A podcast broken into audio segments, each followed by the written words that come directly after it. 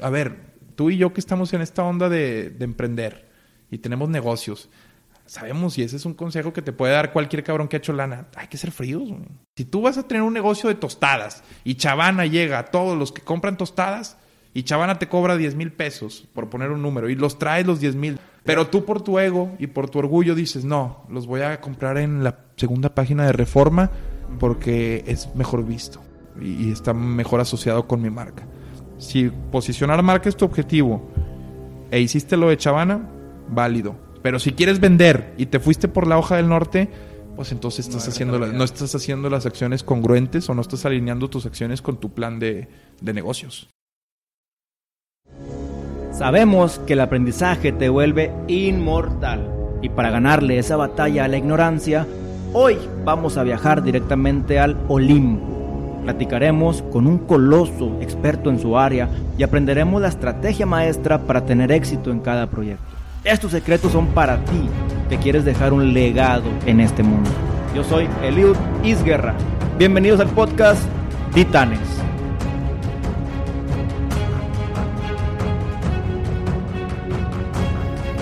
Titanes, bienvenidos al episodio número 18. En esta ocasión tengo a un titán de la industria del entretenimiento. Me acompaña el día de hoy Adrián, Adrián Marcelo primero. Bienvenido, compadre. ¿Cómo estás, Eliud? Qué gusto andar por aquí. Muchas gracias por la invitación y saludos a todos los que te escuchan, brother. Gracias, compadre, por aceptar la invitación. Les comento previamente, Adrián lo, lo conozco de, de antes, de fuera, del gimnasio, del, Sí, de ahí del Club del Lago. del Club del Lago de la, de la zona sur precisamente. Y bueno, después vi que entró en todo este tema del entretenimiento y me causa mucho la atención lo que has logrado, compadre. Digo, entre bien y mal, criticado y no, que es normal de alguien que, que, que figura.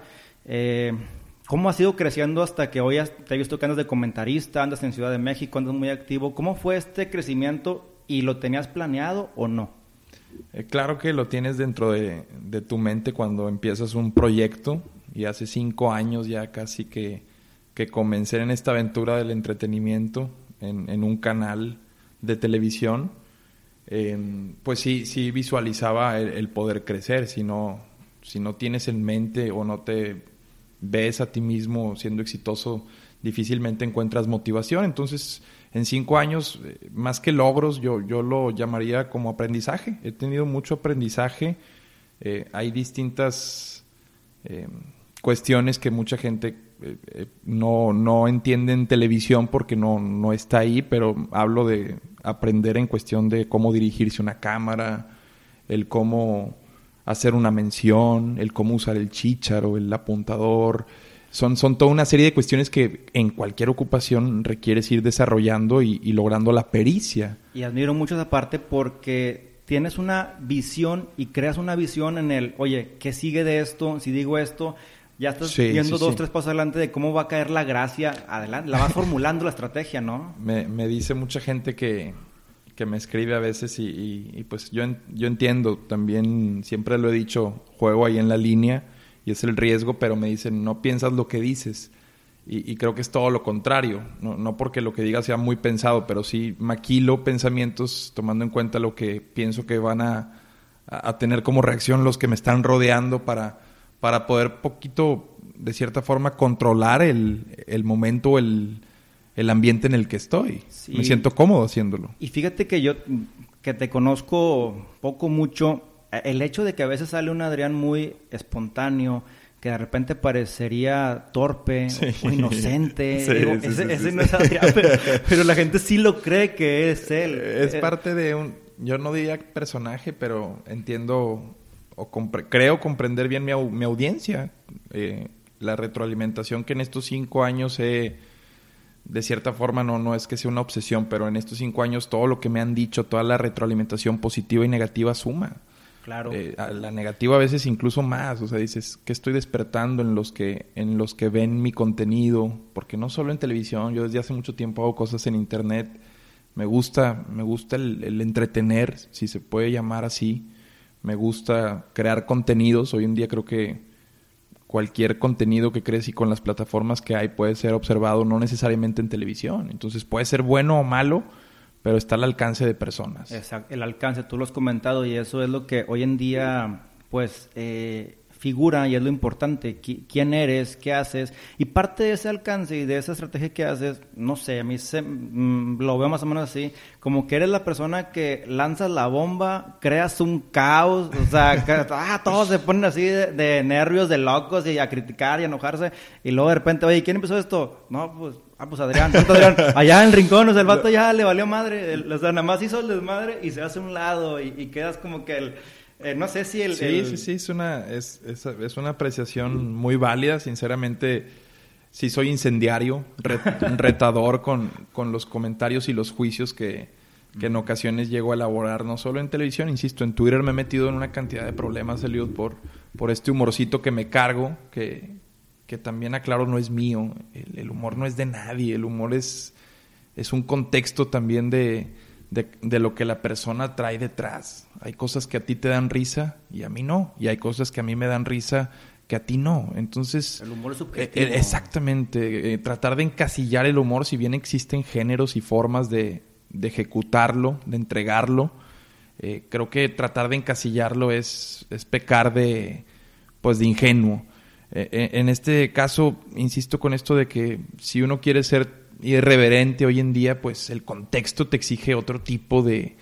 Ya, ya por ejemplo, y, conforme vas creciendo a lo mejor maduras, pero lo he dicho y lo mencioné en un podcast con Aldo, Facundo a mí me parece uno de los mejores conductores y de hecho muchos me dicen, ah, eres como un Facundo. Y yo lo veo como un halago porque yo me veo reflejado. Yo tuve, tienes que fijarte en personas en las que para ti hacen bien las cosas, te entretienen y, y de cierta forma los usas como, como un punto de guía o un punto de, de comparación, por así decirlo. Entonces Facundo para mí jugaba un papel, recuerdo desde muy chico, me gustaba esa irreverencia que veíamos en Incógnito, en Toma Libre, en Telehit. Me gustaba eso de, no lo veías de nadie, porque veías todo lo, lo, políticamente correcto de los conductores de Televisa o TV Azteca y después venía Facundo y, y, no con humor preparado, sino con, con, un feeling también en estas entrevistas en las que se disfrazaba de, de vagabundo, un transeúnte. En fin, hoy en día Facundo tal vez ya no es ese irreverente porque su contexto es otro, o sea, con las cosas que a él le parecían irreverentes tal vez hoy en día le parecen pues eh, anticuadas o, algo. ya llegó él a su punto que quería llegar de fama, de conocimiento y ahora sí, bueno, me voy a mirar a esto por tendencia, por edad, por lo que quiero reflejar ahora, a lo mejor ya, no sé, mucha gente cambia el perfil según su etapa o preferencia. A eso iba, mi, mi, idea es que en estos cinco años que la verdad en televisión no son nada, Eliud, yo me, me, propuse y me puse la idea firma de, de capitalizar esa irreverencia que se te puede permitir cuando eres un neófito o un inexperto de algo. Entonces, Yo, yo fui jugando mucho con ese papel de, ah, caray, disculpen, no sabía que no se podía decir esto en televisión. Entonces, hasta que lo, lo, fui tratando de moldear en un humor que hoy en día pues es un poco más digerible, no tan estridente, porque lo estridente no necesariamente es irreverente. A veces muchos comentarios míos fueron o estuvieron en fuera de lugar, yo comprendo.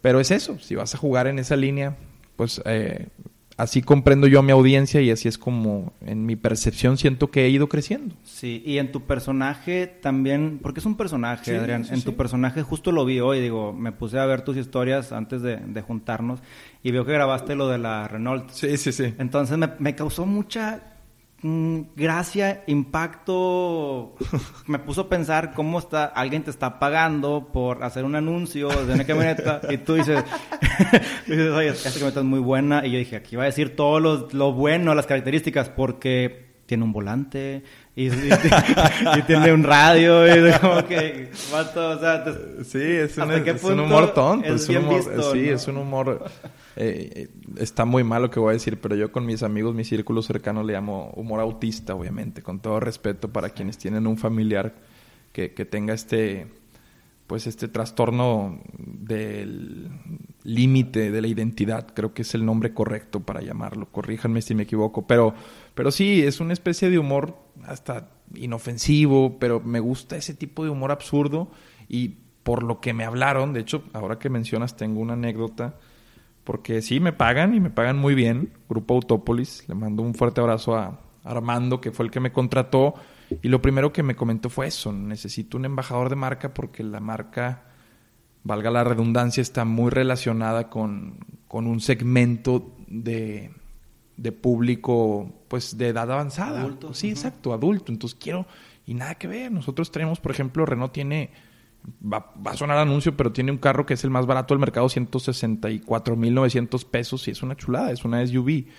eh, y, y, ese es especial para los chavos. Entonces claro. me dice, quiero relacionar la marca con, con sí. chavos. Entonces, tu forma de ser necesito trasladarla un poquito a nuestra marca. Exacto. Y fíjate. Entonces, me dan libertad completa. Yo, mis primeras historias fueron de que ah, aquí está la promoción, el bono, y me habla y me dice, no, no, no.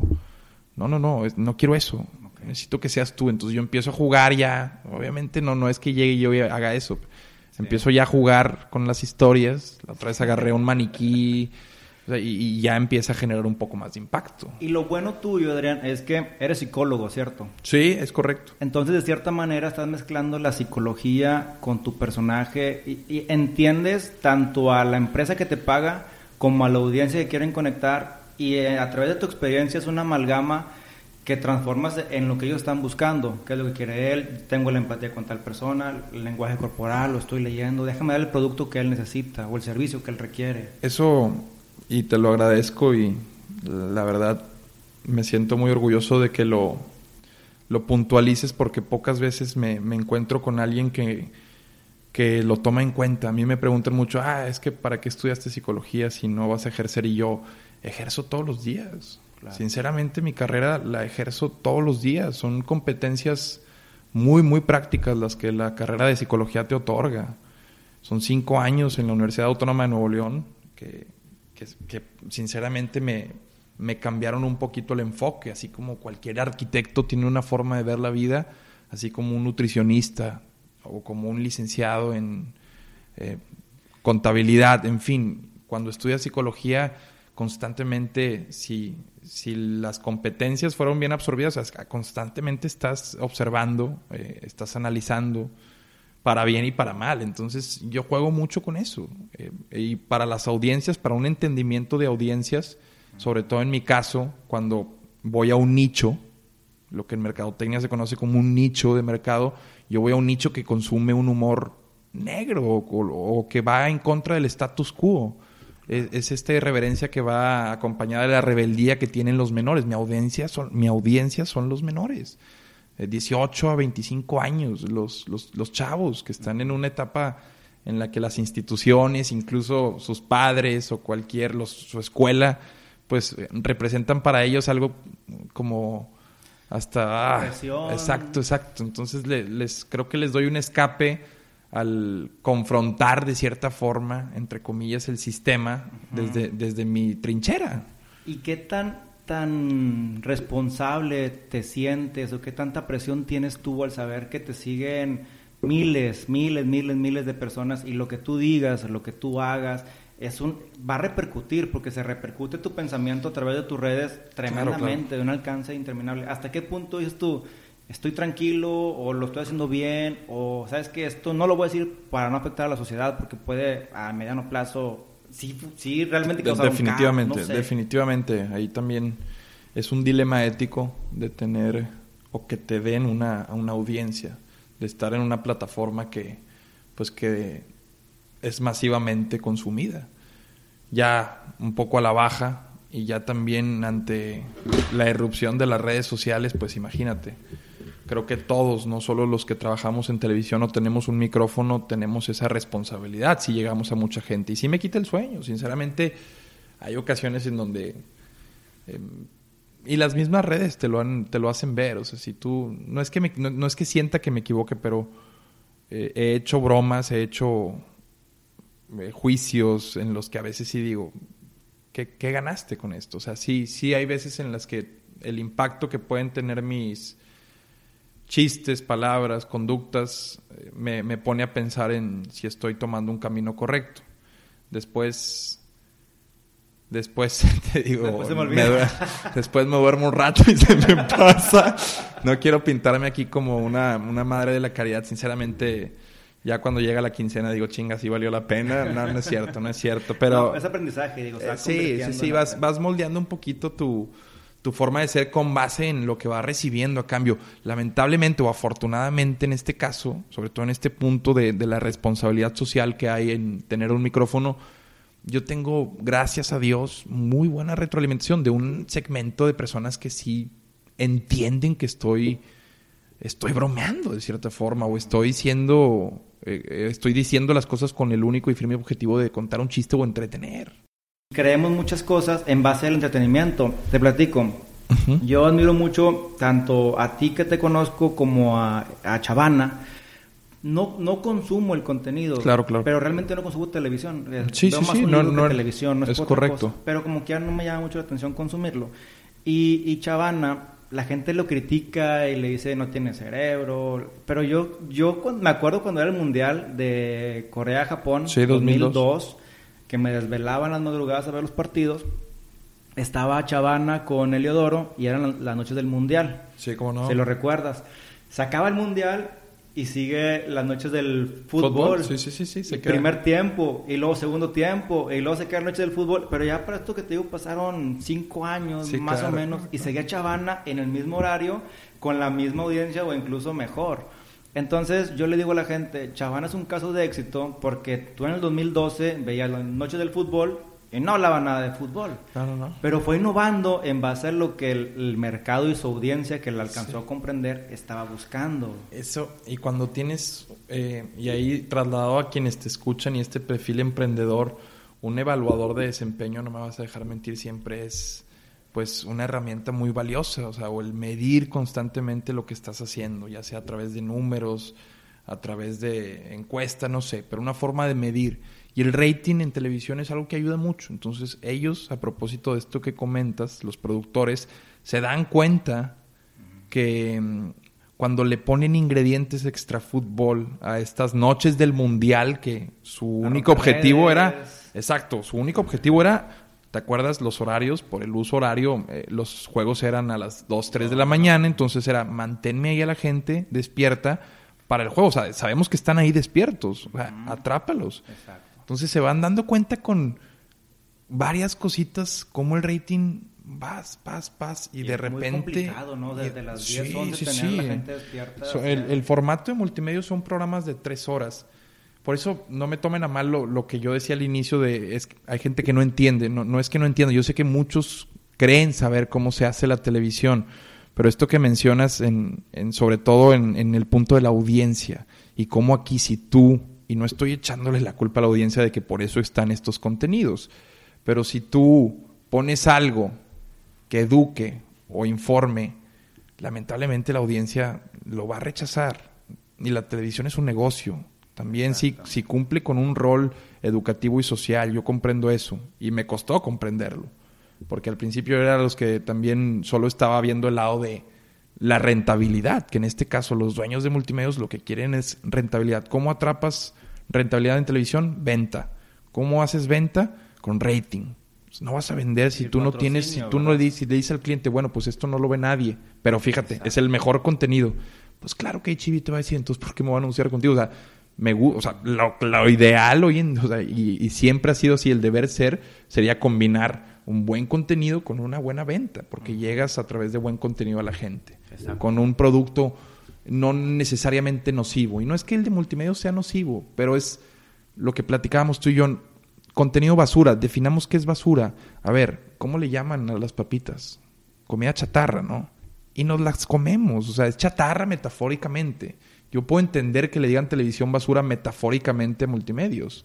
Lo entiendo a la perfección, pero que se consume, eso no me lo van a negar. Es como, es como un corn dog en Disneyland. O sea, sabes que los efectos que tiene un corn dog, pues, pues qué cantidad de azúcar, de, harina, la salchicha es un embutido, una mezcla de uñas con pezuñas y no sé qué más del puerco, sangre. Y como quiera te lo comes, te lo embutes. Y no, y no vamos por ahí con esa doble moral de, ah, pues yo no, yo no consumo corn dogs o papitas. Pero sí lo hacemos con la televisión porque están inmiscuidos otros humanos y porque también nos vemos reflejados en esos humanos que aparecen en ese cuadro. Pero los hábitos y costumbres que tiene, y eso lo ve cualquier persona que estudie mercadotecnia, los hábitos y costumbres que tiene cierto tipo de mercado y otros son muy distintos y mucho, muy variables. Entonces, veo constantemente que hay personas que critican multimedios cuando ni siquiera son parte, por así decirlo, del mercado al que va, la marca que criticaron, el anuncio que criticaron, pero estás ahí, estás ahí, o sea, estás ahí viéndolo y algo tiene que te atrapa o algo tiene que te causa morbo. Eh, hay muchas personas que no les pues, no, no, se sienten orgullosos de decir, incluso lo niegan, que lo ven, pero se pueden decir que lo, se acuestan viéndolo. Tienes razón, mucha gente que conozco lo niega y lo reprime, pero cuando sale un tema, ahí está. ¿Cuándo lo viste? Es que prendí la televisión nada más y ahí estaba. Y, a mí me llegan muchos comentarios, Elio, de, oye, no lo veo, pero esta vez le aprendí y estabas diciendo esto, cabrón, hijo de tu pinche madre, o, hijo. Sí, sí. Y, y, eso, y eso también hoy en día también es la plataforma, el A mí mucha gente me escribe, eres lo único bueno de multimedios. Y ni me siento lo mejor de multimedios y ni, ni lo peor, pero mucha gente me dice, nada más veo por ti multimedios. O sea, hoy en día el YouTube es una plataforma, este podcast es una plataforma de llegar a otras personas y que te conozcan. La televisión es otra plataforma. Creo que si no las aprovechas y si te fijas en la calidad de la plataforma, pues siempre vas a estar ahí. Eh, pensando en que te pongan todo a tu disposición para dar buen contenido y no. Pero cuando ves... Vine, una aplicación de 6 segundos en su momento, sacó a los mejores creadores de contenido hoy en día.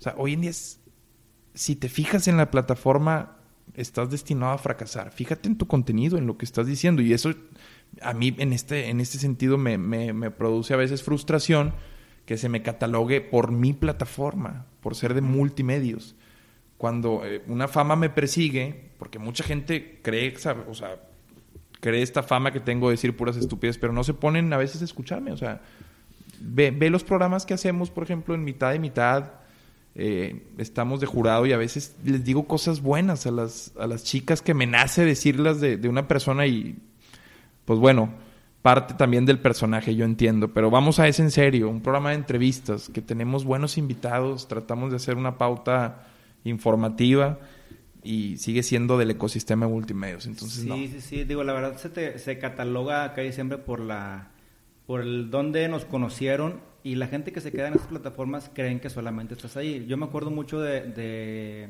D99, que estabas tú en la noche en cabina grabando en vivo, programas a las 11, Ahí tuve que empezar, ahí tienes que Con un tema totalmente distinto, o sea, un tema cultural, hablabas de gobierno, hablabas de sociedad, hablabas de eh, el radar, ¿cómo no? En el radar, yo me acuerdo, digo, si era D99, ¿no? Sí, sí, sí, ahí sigo, ahí sigo. Ahí sigues. Todavía estoy. Ah, tres cápsulas.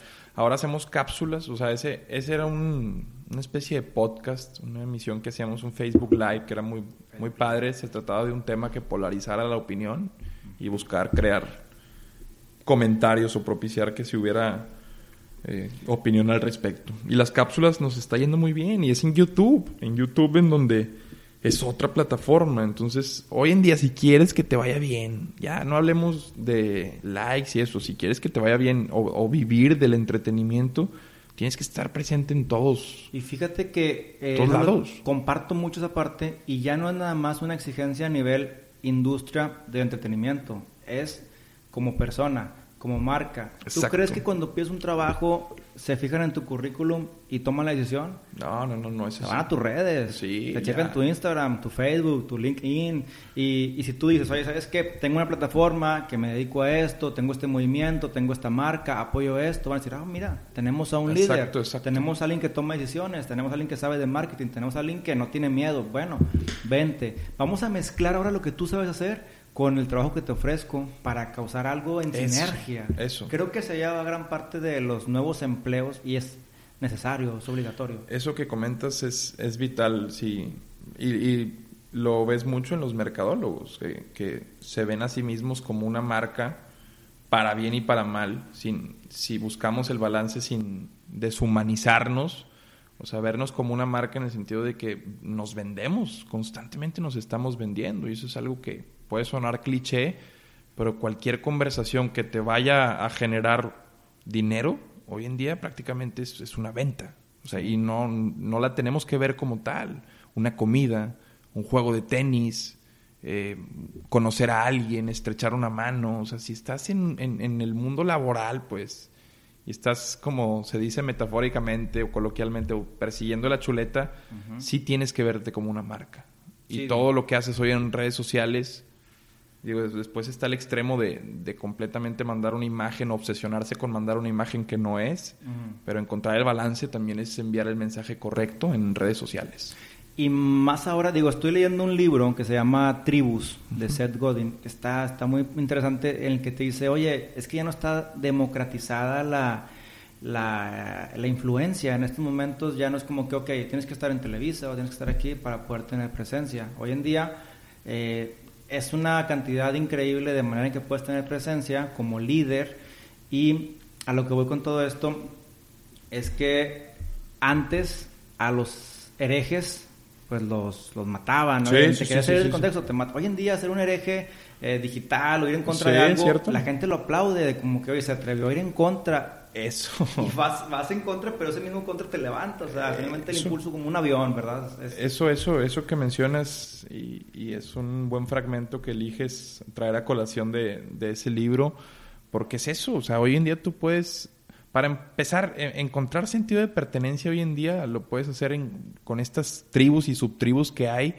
en cualquier lado. Hoy en día ya, hijo, con un videojuego tiene una comunidad grandísima. Eh, o, no sé, el hábito de plantar árboles, de reforestar, una comunidad grandísima de personas.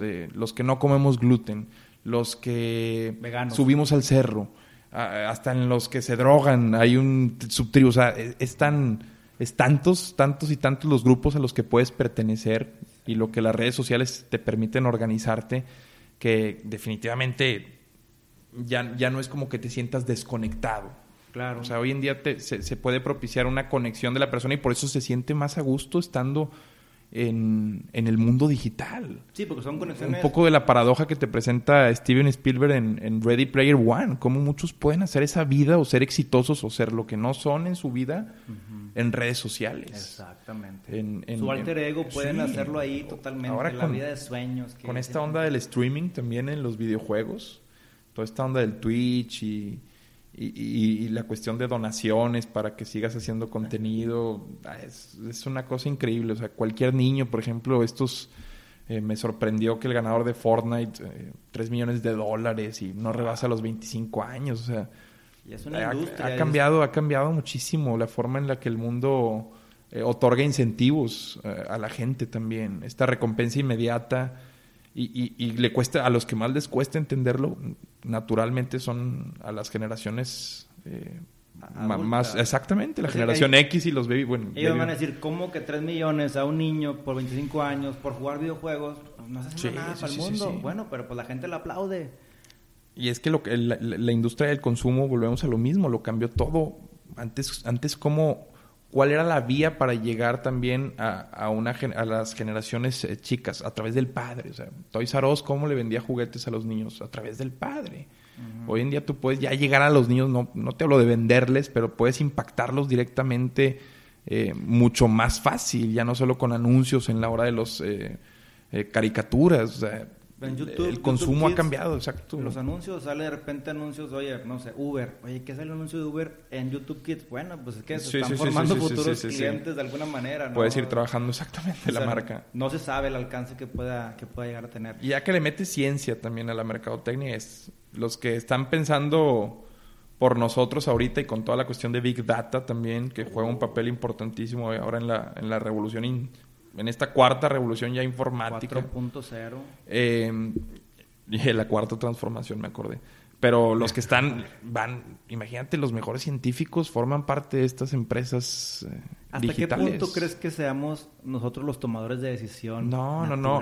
Y ya, no, no sé, nos escuchan, nos ven. Las decisiones que tomamos muchas veces están orientadas inconscientemente por mucho contenido microcontenido o, o, de forma masiva ni te das cuenta están llegando a ti, o sea, te impactan en colores, o sea, la psicología de que usan el neuromarketing, eh, ya entras a una tienda en, en, plazas de estas ya avanzadas y el, mismo olor, la música, exacto. Te... Metropolitan Center, sí. Pues, yo ya sé, cada que voy digo, ah, voy a oler a ese sí, típico. ¿Te gusta o no? Ya sabes que viene de ahí. Todo, todo tiene un respaldo, o sea, creo que ha llegado a ese punto los avances en mercadotecnia que yo creo que no.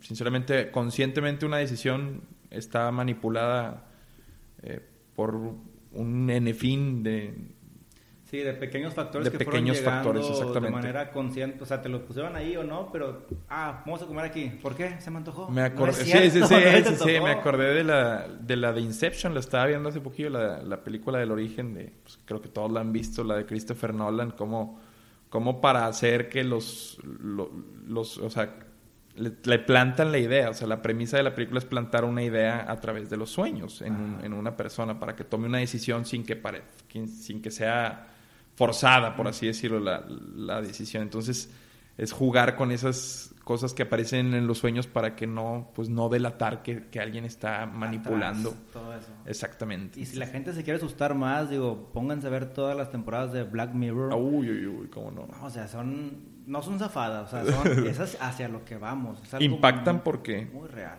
hay una tendencia de que para allá podrían ir las cosas. O sea, por eso impacta. Es un hecho. Realmente, si, si no causaría eso que causa la serie si, si no fuera eh, creíble, porque si no sería ficción. Sería ficción. Sería simple y sencillamente ficción. Lo que impacta es de que, madre, güey, o sea, sí sería una solución o le meten ahí una especie de, de verdad a la serie que hace que impacte mucho. ¿Cómo se le llamaría eso? Digo, no es real, tampoco es ficción, pero es una realidad a, a mí me gusta que a 10 años, compadre, 15 años. Sí, hay un a mí hay un capítulo en Black Mirror, ya que le entraste a eso que me impacta. No sé si lo llegaste a ver, mi buen. Es el de la cárcel que inventan. Ah, como un trabajo, ¿o no? Eh, es en el que de repente una persona aparece y la están grabando. Todos. Y le empiezan a perseguir, todos como que en un pueblo. ok. Creo que es segunda temporada, primera. Y resulta al final, digo, lo voy a spoilear, pero bueno, Ajá. eh, véanlo como quiera.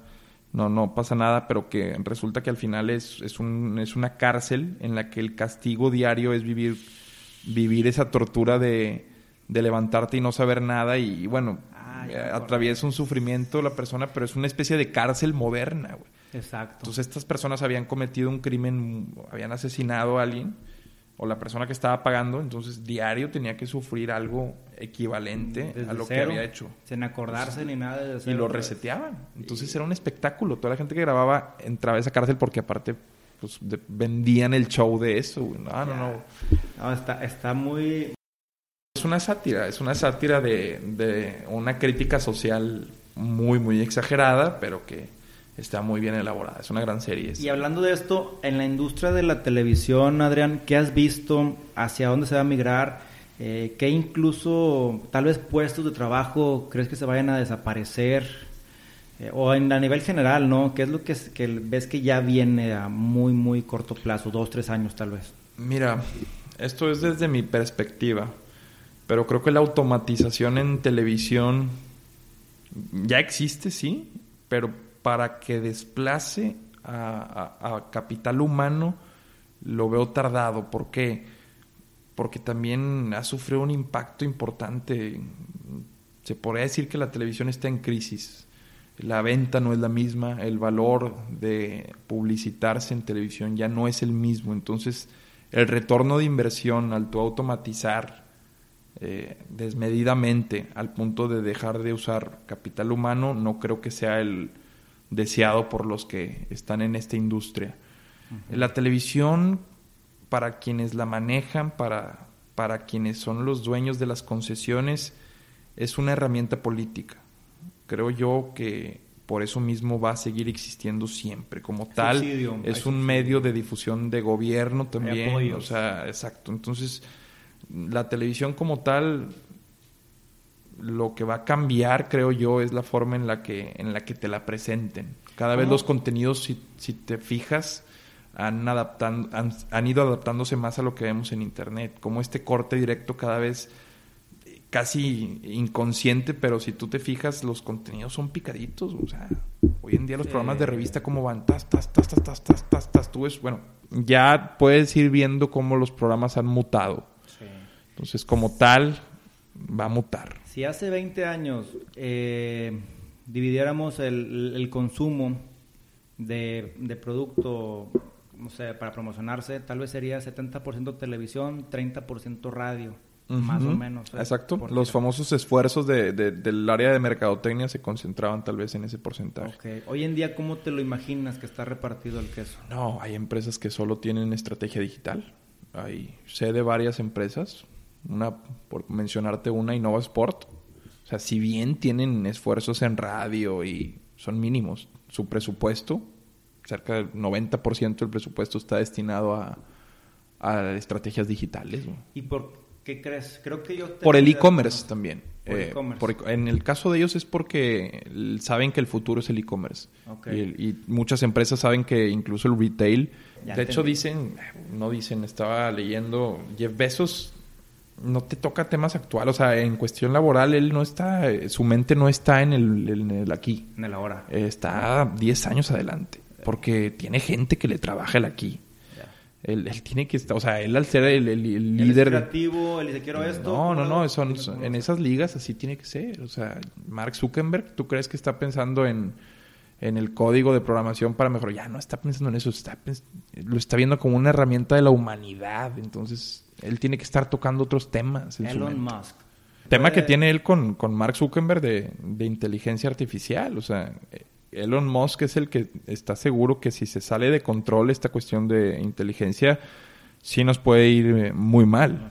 O sea, necesita un, un pues, una cuestión, un análisis ético. Y, Mark Zuckerberg dice que pues también eh, lo contrario, ¿no? No lo contrario, pero pues él, él sí está más en pro de, de utilizar inteligencia artificial. Y tú es donde te pones a pensar, o sea, eh, ¿quién nos está guiando, quién nos está dirigiendo, en manos de quién estamos, de un puñado de personas que, si la llegan a regar, pues estamos fritos. Pues bueno, como quiera, si la llegan a regar, lo siento más capaces a ellos como quiera de tomar las decisiones. No sé quién es, es porque también ya cuando ellos están cotizando en la bolsa y eso, ya, ya cuando tu dinero pasa por Wall Street, eh, creo que ya también, de cierta forma, Estados Unidos es una forma en la que toma las riendas de, de las cuestiones y por eso sigue siendo el, tal vez ya mm, disputándole ahí China, Rusia siempre, pero Estados Unidos sigue siendo la, la, gran potencia o quien, o quien marque el camino pues tiene también Silicon Valley, las, una de las, mejores universidades, o sea, sigue siendo uno de los jugadores importantes, creo. o sea, al menos en percepción, porque también volvemos a lo mismo quién toma las decisiones. A lo mejor los chinos tienen el poder ahorita, dicen que son una potencia increíble los chinos. Hay cosas que hasta ni sabemos de ellos, tienen su propia red, de hecho, su propio internet. O sea, esos güeyes a lo mejor y ya, ya van en el 2050, Liud, y nosotros ni sabemos, güey. Es muy interesante y a mí me da mucho mucho miedo, compartir. En el tema, por ejemplo, yo soy... Pensar en eso. Yo soy contador. Sí, sí, sí. No lo ejerzo, güey. No, no, o sea, no, no estoy metido en temas de actualizaciones y demás, pero es una carrera que yo veo que se va a terminar. Puede ser. Muy pronto. Puede ser. ¿Por qué? Porque el SAT te hace todo muy eficiente. ¿Por qué? Porque hay sistemas que tú metes facturas y al final del mes te da el resultado. O sea, todo el tema de la talacha te la está quitando. Que a lo mejor ahorita lo hace un practicante. A lo mejor lo hace un recién graduado. Pero esto se va a acabar. Ya se quedan los contadores que están muy, muy metidos de que hoy tengo una multa, tengo esto. estrategias fiscales y todo eso. Sí, cuestión de impuestos. Todo se va automatizando, tal vez la estrategia fiscal tal vez disminuya, tal vez las multas del IMSS sean por internet. Toda la gente que es broker, toda la gente que hace trámites, se está Realmente todo, todas las industrias tienen sus cambios y más. Lo que pasa es que ahora son, son más rápidos, creo yo, más más dinámicos, o sea, se siente más, es, es, todo... es que te lo exige también la misma sociedad, como que, oye... Sí, exacto, todo va a una velocidad en la que, o sea, todas las industrias, ¿cuál no está siendo golpeada actualmente? ¿Cuál no? O sea, la industria automotriz con las regulaciones ambientales, el Tesla, o sea, les Exacto, o sea, la, la, automatización, el Internet de las cosas, y pues por eso mismo se le denomina esta cuarta, cuarta revolución industrial, porque pegó en en muchísimos sectores de la industria. Y sí, no, no creo que nadie esté tranquilo actualmente. Oye, compadre, voy a entrar a un poquito temas de negocio, porque también digo, has aprendido tú mucho de toda esta experiencia. Has, has mm, bien o mal, aguantado críticas, levantado críticas, y, y yo sé que tú luchas por mantener también sale la pizza de Junco. Platícame de este proyecto o de algún otro que hayas emprendido que a lo mejor yo no estoy enterado. En, Pizza de Junco, sí, tenemos ya seis meses. Es una pizzería que junto con un buen amigo, socio, ahora, eh, decidimos emprender. Él trabajaba precisamente aquí, en este hotel, en el Fiesta Inn, con toda una experiencia. En Estamos en, en Meet, un cowork, en, una, en oficina, no que estoy con Adrián en un hotel. no, no, no, sí, de hecho. Déjame aclarar, compadre, perdón. Aquí, aquí mismo, en, en donde están las oficinas, en, en Grupo Posadas, pues. Sí, claro. Entonces él ya tenía mucha experiencia en esta cuestión de, trabajar en, servicio y sobre todo en cocinas de restaurantes. Fue a Canadá, trabajó el pan mucho tiempo. Y yo tenía un exceso, un exceso, no un exceso, un excedente, digamos, porque exceso nunca, exceso de lana nunca, un excedente que ya traía ganas de invertir. Entonces decidimos, le dije, salte de ahí, vamos a emprender este pedo. Y él vive aquí en Junco de la Vega entonces su misma casa la utilizamos como, como la, pues, la cocina y ponemos estas pizzas con una estrategia 100% digital. apalancada contigo. Exactamente, que, que, el ancla era, era mi exposición en redes y, ahí en televisión. Entonces creamos pizzas de junco con amigos. Eh, me refiero a que, por ejemplo, el arte de la caja lo hace un amigo que es tatuador. Empezamos a, también a pedir consejos, o sea, la constitución de la empresa fue un amigo que es eh, abogado, entonces esto en relación a lo que haces también de networking, lo menciono por eso, como cuando emprendes algo te vas viendo que hay mucha gente, sobre todo los cercanos, que pueden estar dispuestos a, ayudarte eh, y bien darse intercambios también. Entonces hacemos esta pizzería, la vamos mejorando. Al principio, hay que entenderle, no es, no es, no es cualquier cosa, aunque parezca algo muy sencillo ya el tener tu primer día de, rush, como le llaman, o, día, día así con presión, sí, exacto. Vas, vas aprendiéndole. Y ahí vamos. Eh, eh, estamos ya por irnos a un local, eh, actualmente en punto de equilibrio. Te mentiría si te digo que es negocio porque abrimos cuatro días, o sea, también en un horario de noche. Y con el firme propósito de crear comunidad. Eso sí fue algo que teníamos bien, bien en cuenta lo hacemos en pizzas de Junco, se llama pizzas de Junco porque está en Junco de la Vega. Es nuestro mercado. Queremos que sean los chavos del TEC, o sea, los que están de noche, que están en la peda.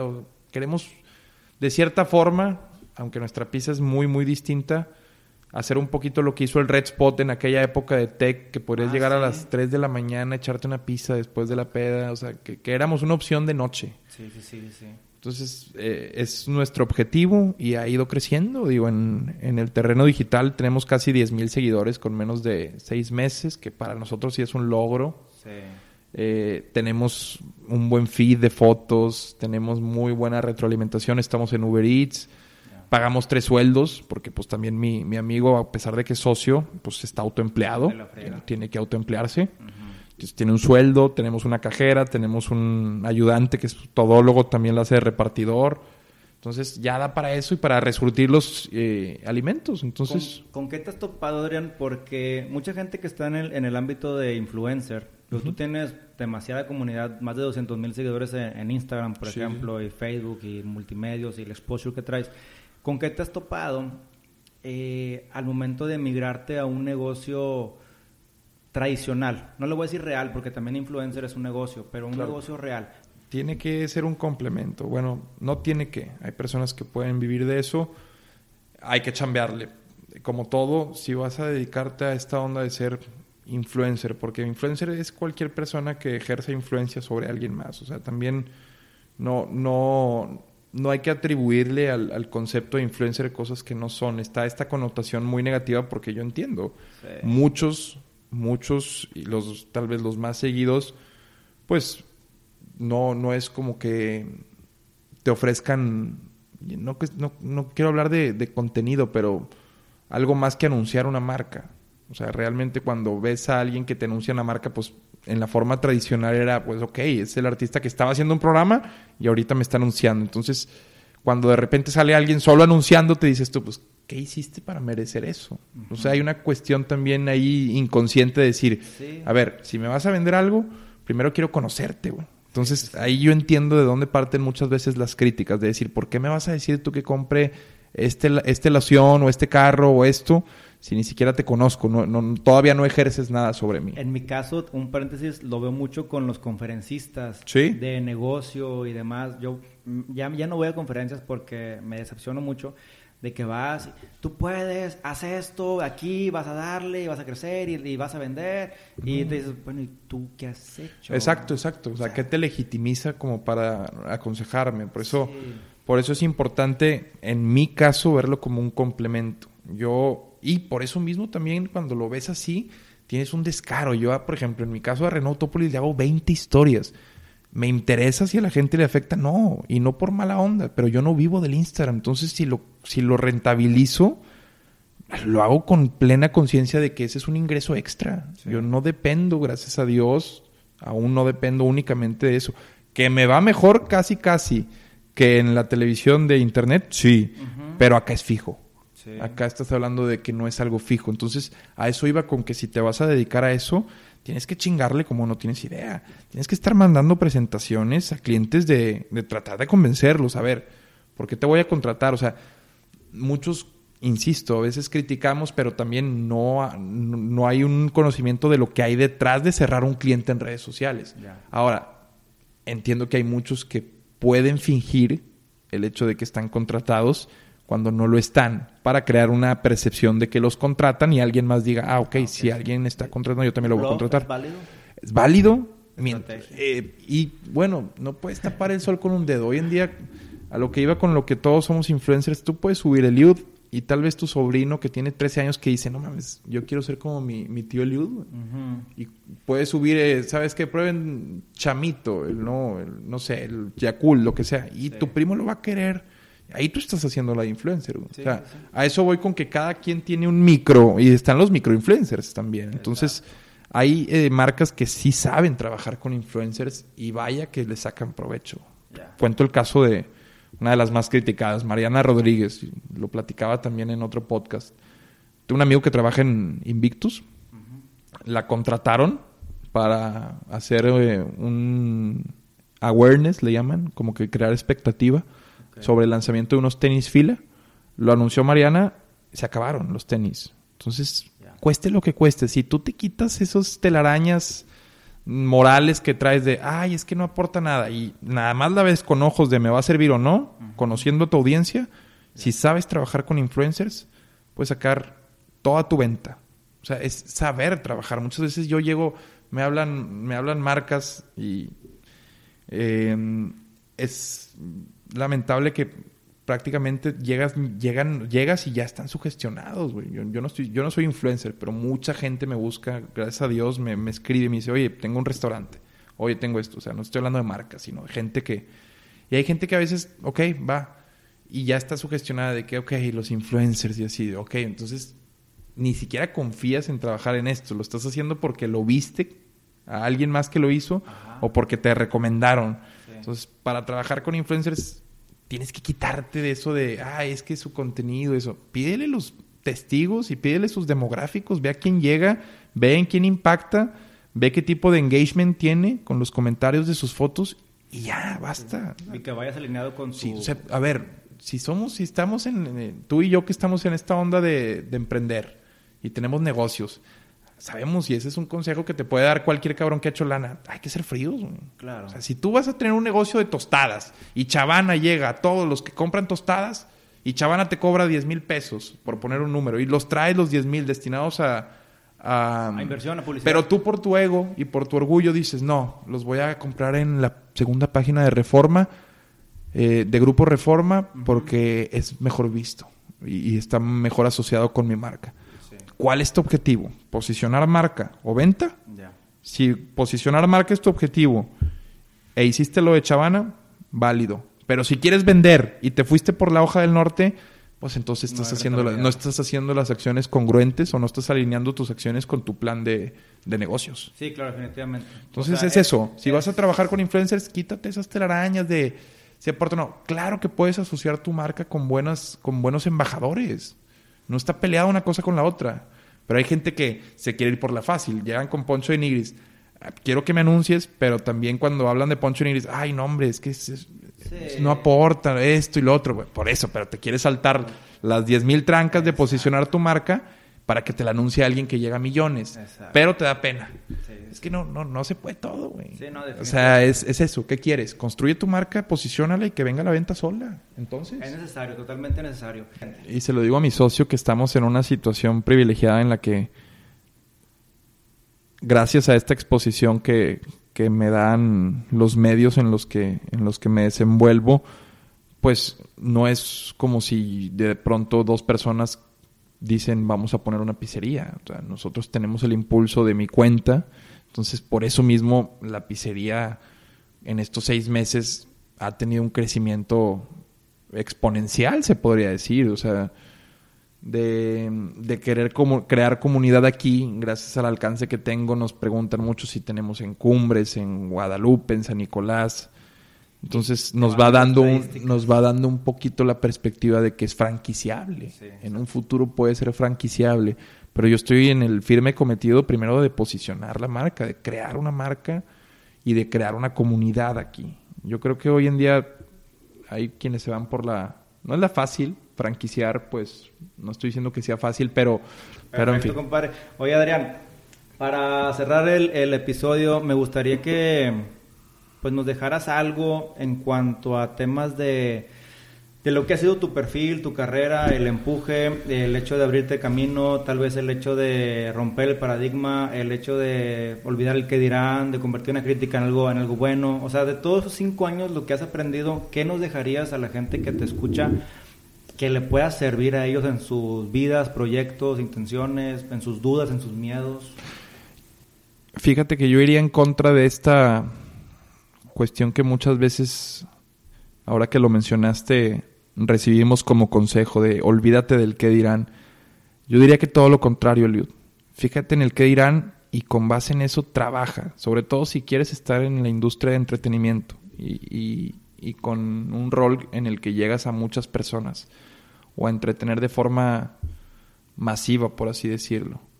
Eh, fíjate en lo que en lo que quiere la gente. a ver, ¿qué hace un comediante? ¿Qué hace un buen comediante? ¿Qué hace Franco Escamilla?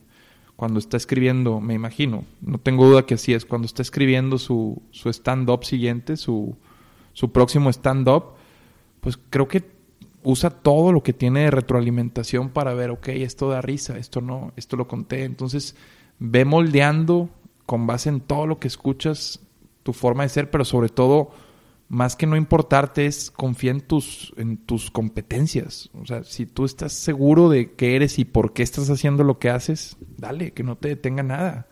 Y, y no, no que no escuches a los que en el camino te van aconsejando o creen que te están aconsejando. Todo suma, todo. Si tú eres una esponja, todo suma.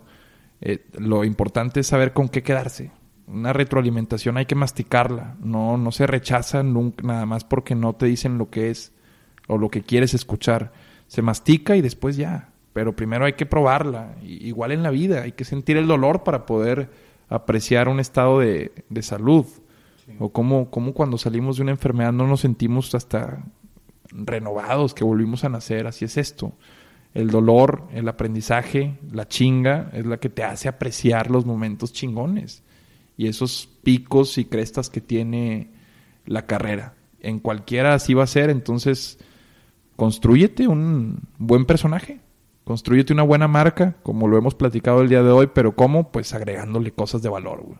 Tienes que agregándole, ir agregándole puras cosas de valor, un diplomado, un eh, taller, una certificación, en cualquier, en donde estés, eh, todo suma. Eh, hasta la forma en la que te diriges con, con la persona con la que estás hablando, deja algo, pues. Entonces sería eso, trabajen, trabajen en, en ustedes más que no escuchar.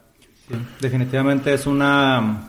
Eh, en el camino es un, te vas convirtiendo en, otra persona, en, algo siempre, siempre mejor. Pero, pero con la apertura de, de, o sea, si vas por, un, por ese camino con los oídos tapados, pues difícilmente vas a darte cuenta cuando estás eh, cometiendo un error. Entonces, sí, es escuchar a la gente. O sea, no, no.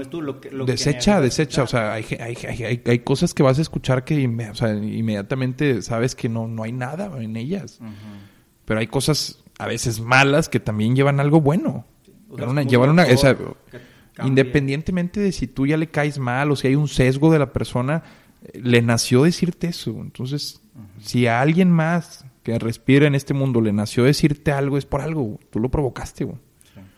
Entonces muchas veces nos vamos con que, ah, la gente me tiene envidia y eso, y luego, no, a lo mejor no es que te tenga, o sea, tú le, hiciste, le hiciste sentir algo, o sea, eh, insisto que somos un cúmulo de experiencias que nos hace reaccionar de formas muy distintas, por eso tratar de, encasillar o ser tan generales a la hora de hablar es a veces contraproducente. Sí, definitivamente. Adrián, me dio mucho gusto platicar con, contigo, con el Adrián normal fuera de la televisión, pero como quiera, quisiera que, que nos dirige, dirigieras a las redes donde, donde también encontramos personajes diferentes. Claro, claro, claro, claro, cuatro canales. Tengo en Twitter tengo. Ay, perdón. ¿Y quién es Adrián en cada uno? O sea, nada más para saber cómo estás. En Twitter tengo una personalidad muy ácida. Ahí, si son de piel delgadita, no me sigan, porque como son en, en 240 caracteres tengo que tratar de ser chistoso, pues a veces caigo en lo, en lo ofensivo, pero no lo hago con esa intención. Adrián M10 es mi cuenta en Twitter.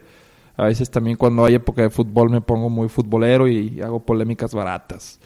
En mm, Instagram estoy como Adrián Marcelo 10. Ahí últimamente he tenido chamba. Hay marcas que me pagan por hacerles publicidad, pero la hago de forma honesta, transparente, desenfadada. Eh, y eh, ahí estoy en Instagram como Adrián Marcelo 10. Ahí también a veces subo historias pues, chistosas. Me gusta, me, gusta siempre estar eh, aportando ahí algo. Y en Facebook como Adrián Marcelo primero. Ahí subo videos también. Y me, pues la neta nunca me comunico con la gente que me sigue. Yo solo, mi, mi forma de, de, consentir, pues, o, de cumplir con el like o devolverles algo es tratando de hacer un video que arranque una o dos carcajadas. Y si hay dos o tres personas que se identificaron, pues lo agradezco. YouTube. En YouTube hago los videos de radar. No tengo un canal como tal, me dicen mucho que lo haga. Es un proyecto que tengo, que es otra forma de monetizar también pero en el nada más pongan el radar de I-99 y les van a aparecer los más de 100 radares que tenemos. Hemos ido al metro, hemos ido a mercados, hemos ido a universidades.